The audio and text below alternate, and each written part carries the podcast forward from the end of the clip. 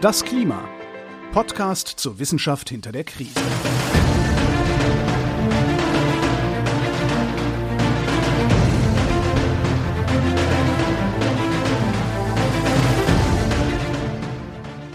Hier ist das Klima, der Podcast zur Wissenschaft hinter der Krise. Wir lesen und erklären den aktuellen Stand der Klimaforschung und tun das jeden zweiten Montag mit Claudia Frick und Florian Freistetter.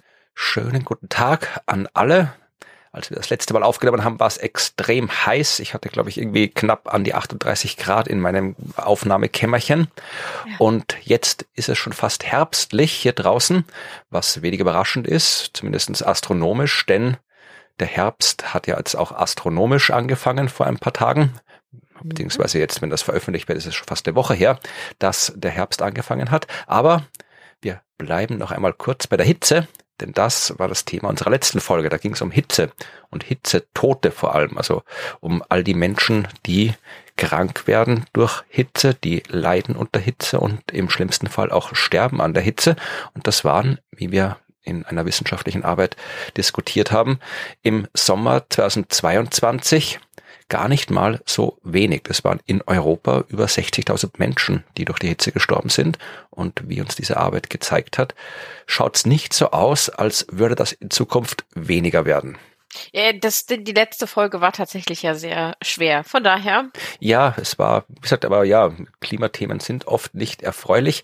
Äh, wenn sie ein bisschen erfreulicher wären, dann würden die Menschen vielleicht auch mehr drüber reden. Aber es ist halt so, wie es ist. Und ähm, wenn man möchte, kann man sich ähm, nicht unbedingt eine lustige Sendung übers Klima anhören, aber äh, eine Sendung, die vor kurzem, vor einer Woche im österreichischen Radio bei FM4 lief. Da gibt's ja immer die Sendung Frag die Science Busters, wo wir Science Busters, also das österreichische Wissenschaftskabarett, wo ich ein Teil davon bin, Fragen zu Themen beantworten, die Leute wissen wollen und dann dort anrufen oder Nachrichten an das Radio schicken. Und äh, das gibt's zu allen möglichen Themen und in der letzten Sendung war wieder mal eine, die sich mit Klimathemen beschäftigt hat und da war nicht nur ich gemeinsam mit dem Kabarettisten Martin Puntigam im Radio zu hören, sondern auch der österreichische Politikwissenschaftler, Klimapolitikwissenschaftler Reinhard Steurer und eine deutsche Meteorologin und Professorin für Wissenschaftskommunikation, nämlich du. Sowas, wollte schon fragen, wer ist das denn? Das kommt mir ja. bekannt vor. Ja.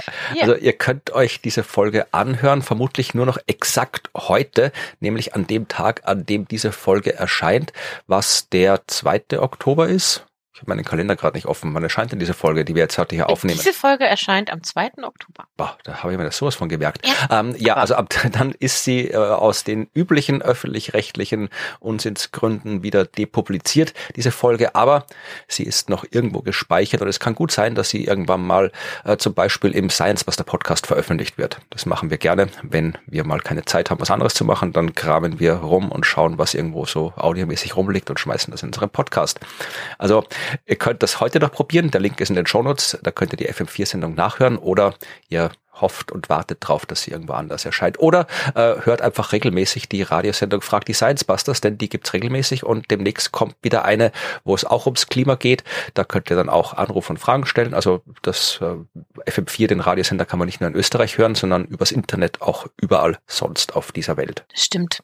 Das kann man tatsächlich tun und ich musste jetzt leider ein bisschen lachen, als sie mir vorgestellt hat, wie ihr durch die Audiofiles wühlt. Ja, wir wühlen da doch. Es war auch die Musikauswahl sehr schön. Also ich habe jetzt noch mal hier geschaut auf die Playlist. Es hat angefangen mit 1000 Jahre sind ein Tag von Udo Jürgens und wer FM4 kennt, weiß, dass das total FM4 untypische Musik ist, aber hat sehr gut gepasst, weil wir diese Sendung ja auch deswegen gemacht haben, weil ja Österreich dann seit 27. Mhm. September seit 1000 Tagen kein Klimaschutzgesetz äh, gehabt haben wird. Ja, was eigentlich ähm, ein Anlass zur Trauer ist, aber ihr habt es einfach umgemünzt oder wir haben es umgemünzt für einen Anlass zum Feiern. Ich habe die anderen Lieder nicht erkannt, die da noch gelaufen sind, aber eins hieß No More Lies, was mhm. auch gut Thematik passt. Dann gab es ein Lied, das hieß Underwater Boy. ja, das, ich, das, das habe ich nicht. Okay, das ist gut. Dann gab es noch eins, das hieß Stadtlabyrinth. Mhm. Und ja, dann hier noch eins wie Daisy Chain von Pixie. Da wüsste jetzt nicht, was das mit Klima zu tun haben könnte. Und Star Ähm, ja, Stern, okay, gut, kann man noch sagen. Sonne, Klima. Aber ja, da, da, da kann sich gerne die Hörerschaft noch irgendwie austoben und uns erklären, warum diese Lieder alle was mit Klima zu tun haben oder warum sie nichts mit Klima zu tun haben. Ähm, okay, aber Daisy Chain wirklich? Also Daisy Chain ist das nicht so ein, das ist ein Begriff aus der IT-Hardware-Technik? Ich glaube nicht, dass das ein Lied über IT-Hardware-Technik war, das da Scha Schade. Gut. Wird mich überrascht, nicht. aber man kann nichts ausschließen. Also es gibt vermutlich irgendwie zu jeder obskuren Thematik irgendjemanden, der Musik dazu macht. Wahrscheinlich, wahrscheinlich. Ja. aber das waren alles die Rückblicke. Jetzt schauen wir nach vorne, nämlich zu dem, was du uns heute erzählen willst. Was erzählst du uns denn heute? Äh, heute geht's eigentlich um Schiffe, Autos, Wolken und die globale Erwärmung. Ach, Schiffe, Autos, Wolken, globale Erwärmung. Ja, das, das sind ja vier Begriffe, ne? Die gehen gut zusammen. Ich habe so ein bisschen, also ich habe so ein bisschen das Gefühl, man hat mir das Thema aus meinem Kopf geklaut und äh, schon raus in die Welt getragen, bevor wir diese Podcast-Folge aufgezeichnet haben. Okay. Denn ich habe das Thema tatsächlich ähm, Anfang September mir ausgesucht. Irgendwie so, so 2. September oder so habe ich angefangen, äh, mir ein Thema auszusuchen, habe das ausgearbeitet, weil ich so, ich war früh dran, ne? Ja. Können wir mal feststellen, ich war früh dran für mich. Und äh, dann hast du mir irgendwie eine Woche später, hast du mir einen Kommentar weitergeleitet, wo hier jemand, der uns hier gerne zuhört, nämlich David, eine Nachricht geschrieben hat oder eine Frage geschickt hat. Kommentar hat er auf unserer Seite geschrieben. Genau. Diese Frage äh, passte genau zu meinem Thema. So, und ich dachte so, ja, also das kann ja nicht, kann ja nicht sein. Hast du ähm, einem Pseudonym da kommentiert? Äh, nein, das habe ich nicht gemacht. Ist das ja mal was? Nein, meine Pseudonyme sehen, sehen anders aus. David würde ich mich jetzt nicht nennen. Genau, ich, ich, ich lese mal kurz die Frage vor, die äh, David gestellt hat. Das ist nämlich, bitte nochmal den CO2-Ausstoß der zehn größten Containerschiffe besprechen. Was ist da Wahres dran? Wie verhält es sich mit Kreuzfahrtschiffen? Danke, liebe Grüße, David. Bisschen unspezifisch die Fragen, weil äh, der CO2-Ausstoß der zehn größten Containerschiffe, der ist wahr. Also die zehn größten Containerschiffe ja. stoßen CO2 aus. Also äh, und äh, mit Kreuzfahrtschiffen verhält es sich so, David, dass sie übers Meer fahren und Menschen dort Urlaub machen. Aber ich nehme an, David hat was anderes gemeint und du wirst es, du wirst ja. herausgefunden haben, was David damit meint. Ja, ja. Also ich wusste äh, ziemlich äh, direkt, worauf äh, David da anspielt. Ich glaube, du, du hattest auch schon mal grob äh, davon gehört. Es gibt nämlich so äh, bestimmte Vergleiche, die angestellt werden zwischen Kreuzfahrtschiffen und CO2-Ausstoß und Autos. Mhm. So, man vergleicht ja gerne Dinge. Und mich hat diese die Frage äh, tatsächlich in eine absolute Recherchespirale mal wieder hineingezogen, weil ich eben wusste, dass ich diese Frage oder diese Vergleiche schon öfter mal gesehen habe. Ich sag mal nur so viel, das Allerskurrilste, was ich gefunden habe, war ein 14 Jahre alter Reddit-Post. So lange gibt's Reddit schon. ja, danke. Das war auch einer meiner ersten Gedanken. Oh wow, Reddit ist alt, ich bin alt. Und äh, so viele Jahre wird schon über diesen ähm, Vergleich gesprochen. Das ist ein bisschen skurril. Ich hatte darüber tatsächlich auch im Fediverse in, auf Mastodon mal getutet zu diesem Reddit-Thread, weil das ist ein bisschen witzig. Ja, also so, so hat es mich durchs Internet getrieben. Das ist nämlich tatsächlich so diese Aussage, die, die findet man überall. Also wenn man anfängt zu googeln, sowas wie X Containerschiffe pusten so viel CO2 in die Luft wie Y Autos. Wir mal das Ganze historisch aufarbeiten. Mhm. Also was ist vor 14 Jahren da gestanden, um was es geht? Das ist tatsächlich das, was ich versucht habe rauszufinden. Okay. Wo kam es her? Was ist der Ursprung? Und so ganz kann man das aber nicht so einfach wieder herausfinden, weil die ursprünglichen Artikel, also 14 Jahre sind eine lange Zeit im Internet, sind alle schon nicht mehr so einfach verfügbar. Ich weiß nicht, ob ich überhaupt zu, zu den Anfängen zurückgekommen bin, aber äh, so ungefähr 14 Jahre ist das her und die man kann auch nicht einfach danach suchen, weil es sind nicht immer dieselbe Anzahl Containerschiffe und nicht immer dieselbe Anzahl Autos, sondern das variiert. Also am bekanntesten sind, glaube ich, 16 Containerschiffe. Die 16 größten Containerschiffe der Welt machen angeblich so viel wie 50 Millionen Autos. Ja, aber um was geht's denn da genau? So viel, so viel Lärm, so viel CO2 ist? Nee, CO2-Ausstoß. CO2 das ist die Behauptung, CO2-Ausstoß. Also jedenfalls ist das die Behauptung, die heute angekommen mhm. ist die man heute so diskutiert. Und ich habe jetzt versucht rauszufinden, wo kam das her und was ist da dran. Bevor ich das jetzt aber mache, wollte ich wenigstens einmal, wir sind ja hier, wir sind ja auch die, der King und die Queen der, der äh, gewagten Vergleiche. aber ich wollte mal wenigstens ganz kurz sagen, bevor ich jetzt sage, was an diesem Vergleich dran ist, dass der natürlich auch gewagt ist. Ne? Also, weil zum einen Schiffe und Autos werden ja für unterschiedliche Dinge genutzt. Ja, außer in Venedig. Ja, das sind aber auch andere Schiffe. Genau, okay. Stimmt. Aber also das sind ja grundsätzlich unterschiedliche Dinge, für die wir hier einsetzen. Auch die erreichen ja auch andere Dinge. Also Schiffe kommen ja über deutlich größere Distanzen und über Meere. Das machen Autos jetzt nicht. Äh, wir transportieren mit Autos selten Waren, sondern das machen wir eher mit dann mit mit LKW und solchen Dingen. Also das ist ja unterschiedliche Sachen. Und es werden viel mehr Autos mit Schiffen transportiert als Schiffe mit Autos. ja, vielleicht, aber man sieht ab und an auch schon ja. mal ein Schiff auf einem Auto, aber leider kein, also kein Containerschiff. Das, das wäre, wow. Keine Ahnung, wenn du unten Rollen an das äh, Containerschiff machst. Kann es selber fahren, ne? Ja, also das wollte ich eingangs ganz kurz mal sagen und auch, dass diese Zahlen natürlich nie in Stein gemeißelt sind, weil Autos und Schiffe verändern sich ja. Ne? Also Autos werden effizienter, werden elektrifiziert. Also diese Vergleiche mit 50.000 Autos sind einfach schwieriger. Mhm. Und es geht ja nicht immer nur um CO2. Und das ist tatsächlich der Knackpunkt. Also ich habe versucht rauszufinden, wo kommt dieses CO2-Vergleich her? Und dann habe ich eben einen 14 Jahre alten Artikel gefunden, der in diesem Reddit-Post zitiert worden ist. Den, den gibt's online nicht mehr, den Artikel. Der ist ähm, puff, das Internet äh, hat ihn verschwinden lassen. Das Internet Archive hat ihn aber gerettet. Also die Webseite, auf der man das Internet archivieren kann, die das Internet verfügbar halten. Also das, was irgendwann mal aus dem Internet verschwindet, wird beim Internet Archive hoffentlich für immer archiviert. Und die haben diesen Artikel noch. Das ist ein, ja, ist ein Daily Mail, also ein Mail on Sunday. Artikel. Ja, genau, klingt total seriös. Das ist auch ein Kommentar, der in diesem Reddit-Thread gekommen ist. Zieht doch bitte keine Mail on Sunday Artikel. Das ist nicht so wirklich seriös. Und genau die haben aber diesen Claim gemacht mit 16 Containerschiffen. Wie viele Autos? Ähm, ich glaube alle. Ach, okay, genau. alle. Also ich habe reingeschaut und das Originalzitat aus diesem Artikel, der ja mittlerweile nur noch im Archiv zu finden ist, ist The most staggering statistic of all is that just 16 of the world's largest ships can produce as much long-clogging sulfur pollution as all the world's cars. Okay. Also kein CO2. Da stand kein CO2, sondern Sulfur, also Schwefel. Ja, das würde ich jetzt zumindest mal nicht aus, aus dem Bauch raus nicht sofort ablehnen, weil Containerschiffe sind ja. groß, da kommt viel raus, die tanken Dreck. Also äh, vermutlich ist es trotzdem falsch, aber ich würde es jetzt zumindest, wenn es jetzt irgendwie um, um Umwelt, also um Schadstoffe, Schwefel geht, würde ich jetzt nicht sofort sagen, das ist Quatsch. Würde ich nochmal ja. irgendwie kurz ein bisschen schauen, ob ja. das vielleicht doch stimmen könnte. Ja, das, das gucken wir uns auch an. Also, weil das, also ich fand die Aussage, okay, das ist interessant. Da geht's aber nicht um CO2. Ja. So, und dann habe ich weiter gegoogelt, weil ich dachte, also wo, irgendwo muss ja auch dieser CO2-Vergleich herkommen. Aber selbst äh, sieben Jahre später, 2016, da habe ich dann einen Artikel gefunden, der auch relativ groß diskutiert worden ist, wo wieder so ein Vergleich kam. Der war aber bei äh, China Daily Asia. Okay. Auch sehr seriös. Der besagte One Large Container Ship, also jetzt sind wir bei einem, One Large Container Ship, at sea emits the same amount of sulfur oxide gases as 50 million diesel burning cars. Okay. Also ein Containerschiff, 50 Millionen Autos immerhin, Diesel Autos. Aber es geht wieder um Schwefeloxide. Ja, würde ich immer noch sagen, das kann immer noch stimmen, weil ich habe keine Ahnung zum Beispiel, was jetzt irgendwie hier äh, ja. Containerschiffe für Katalysatoren eingebaut haben oder ob ja. überhaupt, oder ob der Dreck da einfach ungefiltert rauskommt und so weiter. Also ja.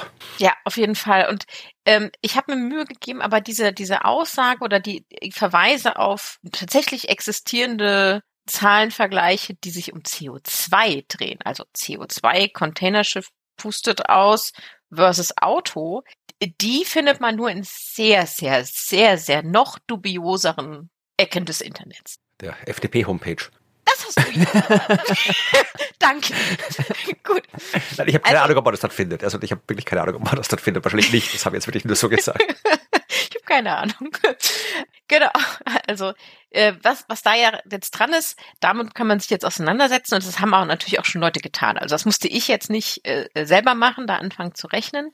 Ich habe eine Quelle ähm, rausgeholt, die ich besonders gut fand, weil die sich genau auf diese Theorien und Vergleiche, die im Internet rumschwirren, beziehen. Können wir auch verlinken. Da geht es tatsächlich darum, die haben verglichen oder haben gesagt, okay, diese Aussagen stehen jetzt da, so und so viel Containerschiffe produzieren so und so viel CO2 oder Schwefel oder ähm, ich glaube, die haben noch äh, ein, zwei andere Gase gehabt. Und dann haben sie gesagt, so, wir rechnen das jetzt mal durch. Und dann haben die das gemacht. Und äh, wenn es um CO2 geht, also das ist eine große, das ist ein großer Unterschied. Also die, die jährlichen CO2-Emissionen für die Autos ist immer noch deutlich größer als das, was Containerschiffe rauspusten. Da sagen sie, that claim in question can be rejected. Ja, das ist tatsächlich so, ähm, die, der Unterschied ist zu groß. Wo auch immer diese Vergleiche herkommen, wahrscheinlich hat irgendjemand mal jemand aus Versehen Sulfur mit CO2 verwechselt. Passiert. Ja. Sollte nicht, aber passiert. So, das, also das können wir einfach mal beiseite legen. Also diese haben es natürlich genauer ausgerechnet. Ne? Also sie sagen, die CO2-Emissionen der globalen äh, Autoflotte ist zwei bis viermal so hoch als die der gesamten Schiffflotte. Mhm. Also nicht nur von 16, sondern von der gesamten Schiffflotte. Das heißt, wenn man jetzt auf 16 die größten Containerschiffe runtergeht, dann ist es eher so Faktor 10 ja, aber gut, das ist äh, äh, trotzdem also immer noch eine relevante Menge. Also dafür, dass es halt so wenig, viel weniger Schiffe gibt Absolut. als Autos. Und wir ja. wissen ja, wie viel Autos und wie viel der ganze Autosektor äh, verantwortlich ist an den Treibhausgasen. Also da ist ein, äh, quasi ein Zehntel oder die Hälfte oder ja. ein Viertel. Also ist trotzdem immer noch eine relevante Menge. Also ignorieren kann man die Schiffe auch nicht. Nee, ignorieren kann man sie auch nicht, sollte man auch nicht. Gleichzeitig natürlich schauen, dass diese Vergleiche, wie sie so gemacht werden ne, und wie die Aussagen so im Internet rumschwirren, so stimmen sie dann auch nicht. So, ne? Also es ist eine relevante Größe, aber es ist nicht 16 Containerschiffe machen so viel CO2 wie irgendwie alle Autos oder so. Okay, also die Aussage, die ist ein bisschen äh, wackelig, wenn es jetzt aber um den Schwefel geht. Und ich finde, da, da haben, also da gibt schon, ne, also wie du schon gesagt hast, das wird man jetzt nicht so sofort von der Hand weisen. Das kann man tatsächlich äh, so auch mal festhalten. Also es gibt einen kleineren Unterschied zwischen, also die Größenordnungsunterschied zwischen dem, was alle Schiffe auspusten an Schwefel und dem, was Autos auspusten. Der Unterschied ist deutlich kleiner. Das, was Autos auspusten, ist im Moment immer noch oder war zum Zeitpunkt der Berechnung immer noch ein bisschen mehr. Aber mhm. auch halt eben nur ein bisschen. So. Also in Sachen Schwefel rauspusten, Schiffe ganz groß. Würde mich nicht wundern, wenn das bei den Schiffen so ähnlich ist wie bei den Flugzeugen. Da wissen wir auch, dass die Emissionen an sich jetzt von den Flugzeugen im Vergleich zu anderen Sektoren jetzt nicht wahnsinnig groß sind, aber die passieren halt an einer Stelle im ja, Klimasystem, wo es halt besonders große Wirkungen haben, weil die Flugzeuge ihr Zeug halt da oben in der Atmosphäre ausstoßen, wo es dann besonders gut wirken kann. Und bei den Schiffen ist es vielleicht ähnlich, dass sie dann vielleicht auch da irgendwelche besonderen Einflüsse aufs Wettersystem, aufs Klimasystem haben, weil sie das halt am Meer machen. Aber da kenne ich mich nicht aus. Vielleicht erzählst du uns was darüber. Ja, ein bisschen schon. Aber grundsätzlich ist natürlich, egal wo wir es auspusten, ja. hat es natürlich Auswirkungen. Aber ja, lokal hat's, hat dieser, dieser Schwefelteilchen auszupusten, haben lokal eine große Wirkung. Grundsätzlich können wir aber erstmal festhalten, dass diese Aussagen, ne, also diese Vergleiche, die da in Bezug darauf angestellt wurden und werden, also das, was so in den Artikeln stand, das ist jetzt nicht völlig von der Hand zu weisen. Ne? Wie du anfangs schon gesagt hast, würdest du nicht machen. Genau, das stimmt auch. Unter bestimmten Annahmen, also wie viel zum Beispiel Schwefeloxide dürfen denn Schiffe auspusten? Und sie durften sehr lange sehr viel auspusten. Irgendwie, ich glaube, 3,5 Prozent äh, Schwefel durfte rausgepustet werden aus diesen Schiffen, aus den Abgasen. Und mit dieser Annahme und dann unter bestimmten Annahmen für Autos, ne, wie gesagt, das verändert sich ja über die Zeit, kann man aber so einen Vergleich machen. So. Das galt jetzt aber zu dem Zeitpunkt, wo diese Studie gemacht wurde oder wo man sich das angeguckt hat. Mhm. Und jetzt versuche ich mal so ein bisschen einen positiven Twist in diese ganzen Vergleiche reinzukriegen, weil ja. in meinem Kopf sind diese Vergleiche immer so, die machen Leute, um zu rechtfertigen, dass sie Auto fahren. Weißt du, was ich meine? Mhm. So. Aber wenn ja die Schiffe da sind, die sind ja viel schlimmer, da ist ja mein eines Auto nicht das Problem. Und ich versuch, habe mich versucht, von diesem Gedankengang zu lösen, habe gesagt, ja, vielleicht, ich drehe es rum, sind das ja Leute, die dafür argumentieren, dass es mehr Reglementierung für Schiffe gibt. So. So, ich dachte mal, wir machen es mal positiv. Und deswegen werden immer diese Vergleiche angestellt. Und jetzt muss man den Leuten sagen, super, ihr habt das geschafft. Äh, Schiffe haben nämlich tatsächlich seit 2020 eine neue Regelung und eine neue internationale ähm, Standardvorgabe für den, das Auspusten von Schwefeloxiden dann ist ja alles gut, weil wir wissen ja, sobald es irgendwie eine Regelung ja. gibt für irgendwas, ist das Problem gelöst. Äh, ich muss dir mitteilen, tatsächlich, das äh, hat in dem Fall äh, tatsächlich mal relativ gut funktioniert. Also wir hatten vorher 3,5 Prozent Schwefel, war das Maximum, das sie da rauspusten durften. Jetzt seit 2020, das hat die International Maritime Organization so festgelegt, äh, ist es 0,5. Und da halten die sich dran? Das ist eine Vorgabe, ja. Und da halten die sich ziemlich gut dran. Na, das ist doch schön. Also, und der, der Plan ging auf. Ich, hallo? Ja. Können wir ganz kurz mal, wow. ich bin, ich bin ein bisschen begeistert. Das einzige Problem an der Sache ist jetzt, das hat ein bisschen unerwünschte Nebenwirkungen. Okay.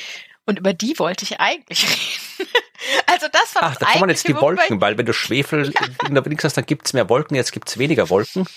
Wenn das, Ja. Es ist, ja, den Effekt hatten wir auch bei der, in unseren IPCC-Folgen. Da Ja. ging es ja auch immer drum, da wo wir gesehen haben, dass die Luftverschmutzung reduziert worden ist, so in den 70er, 80ern, da haben wir dann gesehen, dass da dann eben auch die, ja, da ist ein negativer Klimatreiber weggefallen und Ja. dann ist die Temperatur äh, angestiegen, ja, weil halt die, die Kühlung quasi durch die Luftverschmutzung weggefallen ist, weil der ganze Staub ja dann dazu führt, dass ein bisschen Sonnenstrahlung äh, quasi gar nicht bis zum Boden durchkommt, sondern schon in der Atmosphäre reflektiert wird. Vereinfacht Ja. gesagt. Genau. Und da hast du, da hast du den Kern gefunden. Und das ist ein Punkt. Wir pusten jetzt viel, viel weniger, also die Schiffe pusten jetzt über unseren Weltmeeren viel, viel weniger schwefelige Schwebeteilchen, unsere geliebten Aerosole in die Luft, äh, oder auch generell halt einfach weniger Schwefeloxide. Und das hat zum einen weniger Aerosole zur Folge und veränderte Wolkenbildung. Und das heißt, dass wir hier einen, einen Kühleffekt haben, der jetzt plötzlich weggefallen ist. Und das ist tatsächlich äh, sehr, sehr spürbar. Also wirklich spürbar. Ich würde es gerne einmal mal zeigen. Also weil, weil bisher ist es tatsächlich so, nochmal ganz kurz zurück zu den, äh, wo wir eigentlich herkommen. Also vor 2020 war es immer so, dass zum Beispiel der Atlantik, also der, unser, unser schöner äh, Ozean hier zwischen äh, Amerika und Europa, dass hier eigentlich die, die Veränderungen in der, in der Temperatur, also der, der Me- Meeresoberflächentemperatur, immer so ein bisschen hinterher war, hinter der Erwärmung über anderen Weltmeeren. Weil da so viele Schiffe rumgefahren sind. Ja, war uns vorher nicht ganz so klar. Und jetzt ist es ja so, dass es eben nicht mehr so viele Schiffe fahren seit 2020. Und das hat natürlich, also kann nicht so einen sofortigen Effekt immer, sondern sowas braucht ja immer eine gewisse Zeit. Und ähm, dieses Jahr merken wir diesen Effekt richtig, richtig extrem. Ich habe dir mal einen Link mitgeschickt. Äh, die Abbildung können wir auch gut einbinden. Mhm. Das ist die Webseite ähm, von äh, climatecopernicus.eu. Das ist dieses Weltraumprogramm der Europäischen Weltraumagentur Copernicus, wo sie halt mit allen möglichen ja, Erdbeobachtungssatelliten alles Mögliche rausfinden Genau, unser globales Beobachtungssystem und äh, die, die Zahlen und auswerten, was da kommt. Und dann siehst du so eine Zeitreihe von ungefähr 1978 bis 2023 Ja. der Meeresoberflächentemperatur oder der Anomalie der Meeresoberflächentemperatur im nordöstlichen Atlantik. Und ihr könnt das jetzt noch nicht sehen. Ich erkläre, ich zeig, sag's euch mal ganz kurz. Da ist ganz viel ähm, am Anfang so mit unter Null und dann wackelt es wackelt eigentlich immer so drumherum. Genau, Es- mal ist es ein bisschen, die die Meeresoberfläche ein bisschen kälter als im Durchschnitt, mal ein bisschen wärmer als im Durchschnitt. Genau, immer so zwischen minus 0,7 bis so plus 0,6 ungefähr. So dazwischen schwankt das so hin und her. Also kein kontinuierlicher Anstieg. Äh, es wappelt so vor sich hin und dann sind wir in 2023 und dann haben wir plötzlich 1,36 Grad zu warm. Ja, Also im Vergleich zum jährlichen Mittel. Und das ist ein Sprung. das ist ein Also großer es- Sprung. Das ist ein richtiger Sprung. Das sieht in der Abbildung auch krass aus, wo du denkst, okay, und das ist jetzt nur der erste Blick. Das sind jetzt Zahlen, die das zeigen, was bisher passiert ist. Also was, ich glaube, es ging bis äh, Juli. Juli kamen, glaube ich, diese Bilder raus. Äh, ich bin gespannt, wie es aussieht, wenn man es jetzt am Jahresende nochmal drauf schaut. Mhm. Du kannst auch noch mal ein bisschen weiter runter scrollen. Da kommt noch eine Abbildung, wo man sieht den Jahresverlauf, also von Januar bis Dezember, wie so die Temperatur sich im Atlantik über die vielen Jahre entwickelt hat. Also man sieht so ganz viele Kurven. Jedes Jahr ist eine Kurve und dann sieht man von Januar bis Dezember und 2023 sticht unfassbar heraus. Ja, vor allem, weil sie fett gedruckt ist, aber auch, weil, weil sie Ja, deutlich gut. über allen anderen Kurven liegt im, Deutlich. im Frühjahr und im Sommer. zwischen genau zwischen irgendwie Mitte Mai und ähm, Anfang Juli das ist extrem hoch also wirklich deutlich drüber also man könnte jetzt sagen ne oh da sieht man den Klimawandel ähm, das ist jetzt auch nicht total falsch aber dass es so sprunghaft zu sehen ist hat tatsächlich eher was damit zu tun, dass wir dieses groß angelegte Geoengineering-Projekt, wir pusten Schwefeloxide in die Luft dank Mhm. Schiffen und nichts anderes ist das, ja abgeschaltet haben zu einem sehr großen Teil. Ja, aber es ist halt eben, man kann ja auch nicht sagen, wir pusten weiter Dreck in die Luft. Nö. Nee, absolut nicht. Ne? Also man muss ja sagen, also das hat ja zum einen ungefähr, sagen Sie so ungefähr 80 Prozent äh, weniger äh, Schwefelverschmutzung ne, ausgelöst in diesem in diesem Bereich. Also es ist wirklich eine große Reduktion und hat riesige äh, Gesundheitsvorteile für Menschen oder auch für die Umwelt, sehr, sehr große Vorteile für alles, was, was angrenzend ist an den Ozean zum einen, insgesamt auch und natürlich für alle Menschen, die auch an den, an den Häfen oder den Schiffsrouten entlang leben. Mhm. Schwefel in der Luft hat ja riesige Auswirkungen. Probleme mit äh, Lungenkrankheiten. Es ist ein absoluter guter Punkt gewesen, das zu machen. So. Aber es hat den kühlenden Effekt oder den reduzierenden Effekt auf die, die der Auswirkungen des Klimawandels auf unseren, unsere Ozeane weggenommen. So. Und äh, damit müssen wir jetzt umgehen. Also man kann jetzt, also kommt nicht auf die Idee, jetzt zu sagen, wir pusten wieder Schwefel in die Luft. Ja. Ja, Nein. die Leute, die Geoengineering äh, untersuchen, die haben diese Ideen. Ich weiß, genau, die haben diese Ideen. Aber wie gesagt, es hat sehr auch auch sehr sehr schlechte Nebenwirkungen. Ähm, sondern wir müssen jetzt gucken. Zum einen ist das ein Lernmoment, ne? also wir können daraus jetzt etwas lernen, was eigentlich passiert, ne, wenn wir solche Geoengineering machen würden und wir nehmen es plötzlich wieder weg, weil das müsste man ja kontinuierlich immer machen, damit dieser Effekt anhält. Also das können wir jetzt beobachten und zum anderen auch lernen, was das eben über die Zeit mit, mit Wolken macht. Ne? Also der, der direkte Effekt der Aerosole, der ist ein bisschen schneller spürbar, die werden ja auch ausgewaschen und so und dann ist das nach einem Jahr schon merkbar. Die Wolkeneigenschaften brauchen vielleicht ein bisschen länger und das sieht man jetzt eben alles so nach und nach seit nach 2020. Also ich nehme an, hier ist in 2020 ist in Kraft getreten, dann 2021 fingen die Schiffe an, das alles zu reduzieren. Dementsprechend sehen wir jetzt so langsam die Effekte und äh, ja, Forschende sind da ziemlich stark dran interessiert. Ich habe dir nochmal einen Link und uns nochmal einen Link reingepostet vom Earth Observatory NASA. Mhm. Da kannst du nochmal drauf scrollen, da sehen wir eine Weltkarte. Ja. Also komplett den Globus und dann sehen wir auf den Ozeanen die Schiffsrouten mhm. und zwar die Anomalien für das Jahr 2020. Also dann sieht man nochmal, wo wurde besonders wenig mit Schifffahrt gemacht. Und da sieht man, der Atlantik hat da so äh, ein bisschen was, aber auch der Pazifische Ozean. Ja, also wahnsinnig negative Werte, also ein Prozent weniger Dichte an diesen Ship-Tracks, also diese Wolken, die sich direkt hinter den Schiffen herziehen. Ne? Mhm. Die, die, so, und dann daran kann man natürlich messen, was, was hat sich da verändert. Und da sieht man äh, eine deutliche Veränderung. Jetzt nicht allein nur das möchte ich nochmal ganz kurz hinweisen, nicht nur allein durch die Reduktion der Schwef des Schwefels, sondern was war 2020 noch? Äh, Pandemie. Ja, genau. Äh, natürlich ist auch da sind auch da Dinge passiert. Das ist eine Kombination aus verschiedenen Dingen. Dass man sich das angucken kann im Sinne von, wo, wo haben wir denn viel Schifffahrt, indem man sich diese Ship-Tracks, also diese Wolkenformationen, ähm, die hinter Schiffen sich herziehen, anguckt, sagt uns ja schon, dass wir mit veränderter Schifffahrt die Wolken verändern. Ja. Ne?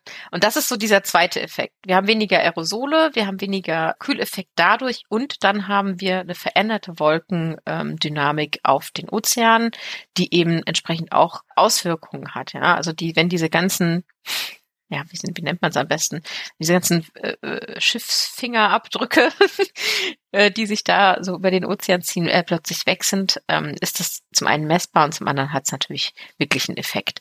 Ich finde, ist super spannend. Also es gibt mehrere Studien, die können wir gerne verlinken, die sich damit beschäftigen. Die versuchen aus diesen Chip-Tracks, aus den äh, Werten, die jetzt eben äh, sich neu ergeben, aus dem, was die Schiffe auspusten, herauszuholen, okay, was bedeutet das für die Wolken an sich? Also die haben ja dann äh, wenn da weniger Schwefelteilchen sind, ist die Verteilung der Tropfengröße plötzlich eine andere, weil da weniger Partikel sind, an dem sich Wasser anlagern kann. Das bedeutet zum Beispiel, dass man weniger diesen Effekt hat, dass mehr zurückgestrahlt wird, sondern es geht mehr durch. So, also mehr Hitze bleibt stecken. Und die versuchen das alles rauszukitzeln. Also sie versuchen, sind gerade dabei zu verstehen, wie diese Wolkenveränderung aussieht und was sie genau bedeutet. Also da sind wir wirklich gerade dabei, das zu lernen. Also wir können uns das angucken, wie Forschung hier gerade äh, versucht, einen Sinn daraus zu machen, was wir hier sehen an diesem riesigen abgeschalteten Geoengineering-Projekt. Ja. Ja, und die äh, eine Studie, die hat dann nochmal so versucht, grob zu rechnen, ähm, wie viel jetzt an den Aerosolen weggefallen ist, die tatsächlich rausgepustet werden direkt an den Schiffen. Also wie viel ist dort weniger? Die sagen, das sind so ungefähr 46 Prozent weniger von den Schiffen emittierte Aerosole. Also wirklich diese Partikel, mhm. nicht nur Schwefeloxide, sondern wirklich Partikel. Und 46 Prozent an weniger Partikeln, an denen sich Wolkentropfen anlagern können, ist eine Menge. Ja, also ist, ja 46 Prozent ist, ist, ist eine Menge von was auch immer, ist 46 Prozent fast die Hälfte. Ja. Jetzt mal rein mathematisch. Könnte man fast sagen, verrückt. Ja, könnte man fast sagen, genau. Und äh, da, das, also diese Zahl haben sie und dementsprechend kann man jetzt halt überlegen, äh, oder sind sie dabei rauszurechnen und zu überlegen, was, was bedeutet das jetzt für die Tropfenanzahl, für die Tropfengröße, weil die zum Beispiel auch wissen und versuchen, das jetzt nochmal zu belegen, dass wenn man, je mehr Partikel man reinwirft, nicht umso mehr oder umso größere oder kleinere Tropfen entstehen. Also der Effekt ist nicht unendlich, sondern irgendwann sind so viele Partikel drin, dann hat es auch keinen weiteren Einfluss mehr. Also dann tritt so ein Sättigungseffekt mhm. ein. Und wenn wir jetzt aber uns ja gerade auf der Kurve rückwärts bewegen, ne, also wir haben super viele Partikel gehabt und wir bewegen uns auf der Kurve rückwärts, dann ist am Anfang vielleicht gar nicht so der große Effekt zu spüren gewesen, weil wir waren in diesem Sättigungsbereich, es sind so viele Partikel drin, da macht es jetzt auch an den Wolken nichts mehr. Aber jetzt sind wir in dem Bereich, wo tatsächlich ein Effekt zu sehen ist, weil wir sie so stark reduziert haben, dass wir sehen können, dass das Auswirkungen hat. Und dieser Sättigungseffekt rückwärts zu beobachten, das ist eine Chance, was zu lernen. Das glaube ich ja. Es ist nicht schön, dass wir hier jetzt eine Erwärmung haben in, bei unseren Ozeanen. Es ist aber tatsächlich so, dass wir einfach nur das sehen, was wir vorher mit Dreck verdeckt haben. Ja, aber der Dreck muss weg. Der, genau, der Dreck muss weg und was wir daraus mitnehmen können, ist, dass wir jetzt, wo es so ist, zumindest eine Möglichkeit haben, etwas daraus zu lernen, etwas mitzunehmen und es wenigstens dazu zu begreifen, dass Geoengineering und nichts anderes ist das, was wir da gemacht haben, nur eben nicht mit dem, der Absicht der Klimawandelabmilderung, wie das funktioniert und wie es passieren kann, wenn wir damit irgendwann wieder aufhören würden. Und der Effekt ist eben zeitlich sehr stark begrenzt.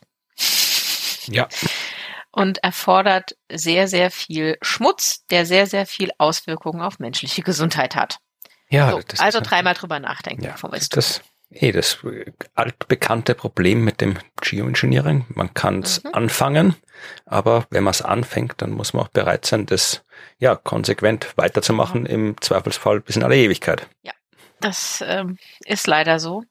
Äh, und ich finde es aber super krass, dass man den Effekt halt so heftig sieht. Also ich hätte auch nicht gedacht, dass man es so, so stark sieht. Und erst war das halt so in der Diskussion, auch in der wissenschaftlichen Diskussion, ja, jetzt sieht man halt den Effekt des Klimawandels und ne, das, die Aussage ist ja nicht verkehrt, wenn man so auf den Atlantik guckt, aber gleichzeitig, ja, es ist nicht das Einzige. Wir hätten das schon viel früher gesehen, wenn wir halt nicht, nicht die Schiffe gehabt hätten. Und deswegen finde ich auch den Vergleich, also wenn wir jetzt mal zum Anfang zurückgehen, so super schwierig.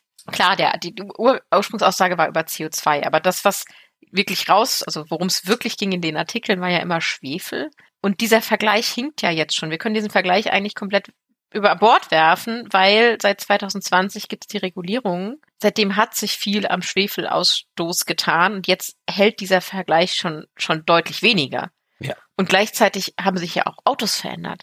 Die jetzt mehr auf elektrifizierten Autos basierende Schiffsflotte hat ja auch andere Ausstöße. Ne? Also Dieselfahrzeuge sind äh, im Rückgang. Also das heißt, diese Vergleiche sind zwar jetzt erstmal hm, verlockend für was auch immer, für Rechtfertigung, ich möchte Auto fahren oder für Rechtfertigung, ich möchte Schiffe regulieren. Sie bringen uns aber nicht weiter, weil sie zwei Dinge miteinander vergleichen, die so variabel und veränderbar sind durch unser Handeln, dass sie sich dann gegenseitig immer wieder überholen können. Ja, und ein wichtiger Punkt, äh, den man nicht vergessen darf, auch gerade wenn es jetzt um Autos und Schiffe geht, ist, ähm, mhm. dass es ja alles äh, auch natürlich zusammenhängt auf bestimmte Weisen. Oh, ja. Das hat äh, Reinhard Steurer in der FM4-Sendung auch erwähnt. Ich habe die Zahl leider mhm. jetzt nicht mehr im Kopf, aber wenn man sich anschaut, was diese Schiffe da, diese Containerschiffe durch die Gegend schippern, dann ist ein sehr, sehr, sehr großer Teil davon ist Treibstoff, also irgendwie Öl, fossile, Gas, Energie. Fossile Treibstoffe, das heißt, ja. wenn wir aufhören, das Zeug in unsere Autos zu tanken, wenn wir aufhören, das äh, in unsere Mhm. Kraftwerke zu tanken, dann fallen auch gleich mal ein ganzer Haufen Schiffe weg, die das dann nicht mehr durch die Gegend schippern müssen. Ja, es waren ungefähr 50 Prozent, das habe ich mir Ja. auch gemerkt. Okay, ja, ich habe die Zahl Ja. nicht mehr im Kopf, aber es ist ein deutlich ein enorm großer Anteil. Ja, Öl, Braunkohle, was man alles auf Schiffen verschiffen kann. Genau. Macht das machen wir mit Autos nicht. Ja, das stimmt. Also deswegen ich ich äh, bin bei dem Vergleich, den fand ich besonders steil. Also der ist auch im Internet schon sehr häufig entsprechend steil benutzt worden. Hat einen ursprünglich wahren Kern ne, mit diesem Vergleich Schwefel und zwischen damaligen Autos und damaligen Schiffen und hat sich aber mittlerweile überholt. Das heißt, ähm, solche Vergleiche, da könnt ihr sagen, ja, die sind leider, leider, leider outdated. Hast du zufällig noch irgendwas äh, Konkretes über Kreuzfahrtschiffe rausgefunden? Äh, Da habe ich mir Mühe gegeben, das zu machen, ist aber super schwierig. Also Kreuzfahrtschiffe, da gibt's Forschung zu allen möglichen Dingen, aber jetzt nicht so sehr zu diesen äh, äh, Schwefelanteilen. Ähm, ich glaube, da müsste man noch mal deutlich tiefer einsteigen, was ich jetzt nicht geschafft habe. Aber vielleicht mache ich das noch mal zu einer anderen Gelegenheit, zu so einer ganzen Folge über Kreuzfahrtschiffe. Ja, das fände ich sehr, sehr gut, weil das ist ja tatsächlich etwas, was ihr auch immer hört, dass äh, erstens die Leute auch sagen, ja, aber hier, die, wenn die Kreuzfahrtschiffe rumfahren und so weiter, das, äh, dann braucht man sich nicht über das Fliegen aufregen und so weiter, diese übliche Vergleicherei und die Kreuzfahrtschiffe, Mhm. es gibt ja auch, das ist ja auch ein Business, behaupte ich jetzt einfach mal aus meiner anekdotischen Evidenz und Erfahrung in meiner Umgebung, ein Business, das absurd boomt. Also da gibt's immer neue Kreuzfahrtschiffe, die noch größer sind als vorher und noch mehr Kreuzfahrtangebote und billiger und teurer und alles. Also das ist etwas, was anscheinend durchaus viele Menschen machen und ähm, die werden ja dann auch irgendeine Art von CO2-Ausstoß werden sie auch haben. Also da wäre es interessant, sich mal anzuschauen. Ja, also was gibt es da für Konzepte? Also Kreuzfahrtschiff, kann man das irgendwie klimaneutral machen mit irgendwelchen anderen anderen? Gibt es elektrische Kreuzfahrtschiffe? Also ich weiß, dass es Kreuzfahrtschiffe gibt, äh, die mit Segeln fahren. Also wahrscheinlich werden auch einen Motor Ja. eingebaut haben, aber das ist äh, ja auch eher das Luxussegment dann, wo man da vielleicht so einen riesigen Segelschiff dann durch die Gegend fährt. Aber es, es fände es interessant zu sehen, nicht weil es jetzt äh, so ein wahnsinnig großer Brocken an unseren Emissionen ist, die Kreuzfahrtschiffe, aber es ist halt wieder so ein Ding, das den Menschen wesentlich näher steht, als wenn wir jetzt irgendwie über den Welthandel mit Containerschiffen reden oder sowas, ja. Das ist total wahr. Also das Einzige, was ich sagen kann, ist, wir finden natürlich, da kam vielleicht auch die Frage ursprünglich her, wir finden unfassbar viele Vergleiche wieder in irgendwelchen Newsseiten, auf irgendwelchen Newsseiten, wo dann steht, äh, X Kreuzfahrtschiffe äh, machen so viel wie alle Autos in, weiß ich nicht, Nordamerika. So, also da gibt's, da gibt's auch ganz, ganz viele Vergleiche. Die muss, also da muss man wieder sich in Ruhe angucken, ne, was ist gem- gemeint, von wann sind die Zahlen, äh, welche Autos wurden verglichen und so weiter. Und dann die Frage, okay, wofür ist das jetzt ein Argument? Ja. Für sauberere Schiffe oder für ich will an mein Auto fahren dürfen? Also ich finde das immer, was sind denn das für, worum geht's denn da? Und wenn du die Artikel öffnest, dann siehst du dann da immer so Abbildungen von Schiffen mit ganz, die so braune, schwarze Wolken ausstoßen und das Auto wird dargestellt wie das, ne, also wie Ja. kleines, sauberes äh, Verkehrsmittel. Also die haben ja immer eine Intention und ich frage mich, wem nutzen diese Vergleiche denn? Also ich würde auf jeden Fall gerne irgendwann mal eine Folge komplett zu Kreuzfahrtschiffen machen, weil die haben ja natürlich noch andere Dinge, nicht nur ähm, Schwefelausstoß, sondern natürlich auch weniger klimarelevante Dinge, aber halt natürlich auch äh, Dinge, die die touristische Sachen angehen und wie, sind denn die Prognosen, wird es mehr oder weniger davon geben? Oh, und wenn wir demnächst über den Nordpol fahren dürfen, Mhm. ne, neue Schiffsrouten, die sich ergeben, wird es denn da dann auch mehr geben? Gibt es denn da einen neuen Boom an Tourismus, wenn wir die Malediven nicht mehr haben, fahren wir an den Nordpol? Ich finde, das sind das sind ziemlich berechtigte Fragen, die man sich angucken kann. Bei den Vergleichen. Vielleicht finden wir auch eine Expertin oder einen Experten für das Thema. Es geht, gibt für alles äh, Leute, die sich besser auskennen. Äh, Wäre Definitiv. wär mal spannend zu sehen. Vor allem, bist du schon mal mit einem, hast du schon mal eine Kreuzfahrt gemacht? Nein. Das geht wahrscheinlich nicht als Kreuzfahrt durch. Als Kind mit meinen Eltern haben wir Urlaub in Norwegen gemacht und sind dann irgendwie mit dem Schiff so über Nacht von Norwegen nach Deutschland zurückgefahren. Ich glaube, das zählt nicht als Mhm. Kreuzfahrt. Das war einfach so eine Autofähre, die halt irgendwie lange gebraucht hat, bis sie von Norwegen in Deutschland war. Mhm. Nee, Kreuzfahrt, glaube ich, liegt mir nicht. Also ich fände schon schön, ich habe kein Problem mit Schiffen. Ich bin gern auf Schiffen. Ich sehe auch gern was von der Gegend, aber da kannst du halt nur Sachen im Schiff machen oder auf dem Schiff machen oder ja. du kannst schon Ausflüge machen, aber wenn du übers Meer fährst, ja. ich kann nicht irgendwie morgens aufstehen, mal eine Runde laufen gehen oder kann schon, aber die ist halt irgendwie 400 Meter lang und das. Ja, und also bei mir ist die Vorstellung mit, mit x tausend Menschen auf einem Schiff eingesperrt zu sein, damit fühle ich mich nicht so besonders wohl. Aber ich, ich kann verstehen, warum das für Menschen attraktiv ist und vor allem auch für ältere Menschen attraktiv ist, weil für die ist es dann vielleicht nicht mehr so einfach, jetzt irgendwie mit dem Auto mal einen längeren Urlaub zu machen, um viel zu sehen, weil das ist anstrengend, Autofahren und wenn du älter bist, mhm. dann kannst du das vielleicht auch nicht mehr so gut und sinnvollerweise lässt du es dann auch. Äh, mit dem Flugzeug irgendwo hinfliegen kann man machen, aber dann sieht man halt den Ort, wo man hingeflogen ist und sonst nichts. Und wenn man gerne irgendwie mehr sehen will, so rumreisen ist halt anstrengend. Wenn man es im Zug macht, wenn man es mit äh, dem Auto macht, ähm, dann muss man sich drum kümmern und wenn man jetzt irgendwie dann ja aus gesundheitlichen Gründen oder sowas nicht mehr in der Lage ist, das alles zu machen, den Koffer irgendwie von Zug zu Zug zu schleppen oder irgendwie im Zug zu übernachten, wenn man da jetzt irgendwie mal quer durch Europa fährt, dann ist so ein Kreuzfahrtschiff, wenn man jetzt mal alles mit dem Klima weglässt, eine durchaus attraktive Alternative, weil du hast auf dem Schiff alles, was du brauchst. Du hast da dein Zimmer, du hast da dein Essen, du hast die Unterhaltung und du siehst trotzdem sehr, sehr viel, weil das Schiff fährt halt irgendwo durch die Gegend. Du kannst aussteigen, kriegst Ausflüge. Also das ist eine sehr gute Möglichkeit, viel von der Welt zu sehen, wenn man sonst nicht mehr die Mobilität hat, die man früher gehabt hat. Ja, das, das stimmt schon.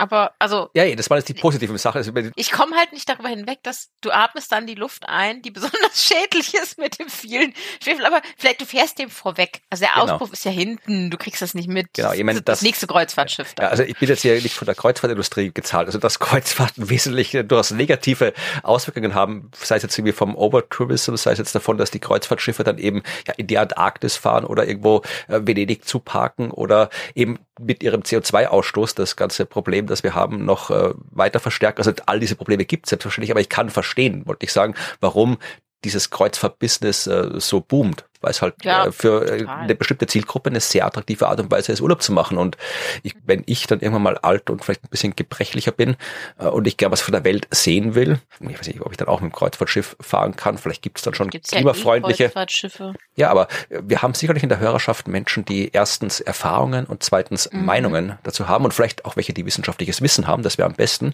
Also dann, melden? dann sagt uns ähm, das bitte, ja, dann, genau, bitte melden. dann machen wir irgendwann mal eine Kreuzfahrtfolge. Ja, genau. Vielleicht können wir auch dann Weißt du, was es gibt? Ähm, äh, es gibt tatsächlich ähm, den, das Genre oder auch den Beruf, also Kreuzfahrt Entertainment. Das sind dann nicht nur Leute, ja. die Musik machen und so weiter, aber es gibt immer wieder auch auf diesen Kreuzfahrtschiffen Leute, die Wissenschaft machen, die dann irgendwie wissenschaftliche Vorträge halten über die Vogelwelt oder über sonst irgendwie was, wo die Schiffe vorbeifahren. Und ein paar so von meinen entfernteren Kolleginnen und Kollegen, die auch so immer wieder mal Vorträge halten, da weiß ich das, welche schon auf Kreuzfahrtschiffen eingeladen waren. Die sind dann irgendwie so drei Wochen durch die Gegend gefahren und haben halt irgendwie, ja, jeden zweiten Abend irgendwo einen Vortrag gehalten. Vielleicht können wir das auch mal machen. Dann lassen wir uns engagieren, dann machen wir irgendwie drei Wochen lang Live-Podcast vom Kreuzfahrtschiff. Oh. ähm, naja. Und du kriegst ein eigenes Boot, das so hintenher an dem Seil fährt, wo du dann irgendwie deine Ruhe hast von den anderen Menschen. Und hinter dem, genau, hinter dem so Schornstein, wo die Sulfate, ja? Genau. Wo der Schwefel, super. okay, schwierig. Ähm, musstest, müsstest du alleine machen, glaube ich mag ja auch nicht mit so vielen Menschen auf dem Schiff sein. Ich will das ja auch nicht haben. Also. Okay, gut, fair. Wir machen das in der Rente, äh, wenn es eh, wenn es eh Schiffe gibt. Wir lassen uns bei Hubschrauber einfliegen, halten den Vordergrund, dann bringt der Helios wieder weg. Ja, es das, ist ein E-Heli. ein E-Heli. Geht das überhaupt? Ich glaube, sowas gibt's nicht, aber. No, schade. Ja. Nee, also ich glaube, unsere Kreuzfahrtkarriere muss noch auf sich warten lassen, aber das Thema werden wir auf mhm. jeden Fall weiter in unserem Blick behalten, weil es spannend ist, ja. Cooles mhm. Thema.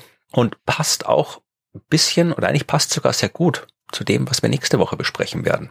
Das, oh ja, okay, jetzt bin ich gespannt. Naja, weil wenn wir jetzt wirklich so äh, sagen würden, wir würden Urlaub mit dem Kreuzfahrtschiff machen und wir wissen, mhm. dass dieses Kreuzfahrtschiff durchaus jede Menge CO2 in die Welt pustet und uns ist das bewusst und uns ist das nicht egal, dann können wir uns überlegen, was können wir denn tun, um trotzdem guten Gewissens mit unserem Kreuzfahrtschiff Urlaub zu machen dann kämen wir mhm. vermutlich auf die Idee, dass wir irgendwie unsere CO2-Emissionen, die wir auf diesem Urlaub verursachen, kompensieren können.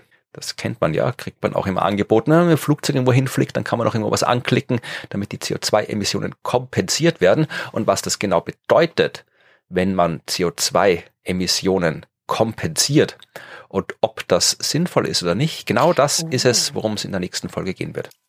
Jetzt bin ich, ja, okay, ich bin gespannt. Ich höre es mir auf jeden Fall an. ja, das, das will ich auch hoffen, weil sonst wird es langweilig für mich. Gut. Ja, wenn ihr äh, noch Nachrichten an uns schreiben wollt zu Dingen, die mit Schifffahrt zu tun haben. Oder wenn ihr auch äh, so Fragen habt, wie David sie gehabt hat, äh, schreibt uns das alles. Schreibt uns das an podcast.dasklima.fm oder geht auf die Seite dasklima.fm, wo die Shownotes zu allen Folgen zu finden sind, wo alle Links zu finden sind. Da könnt ihr auch Kommentare schreiben. Ihr könnt uns auch anderweitig auf diversen sozialen Medien erreichen, wenn ihr das wollt.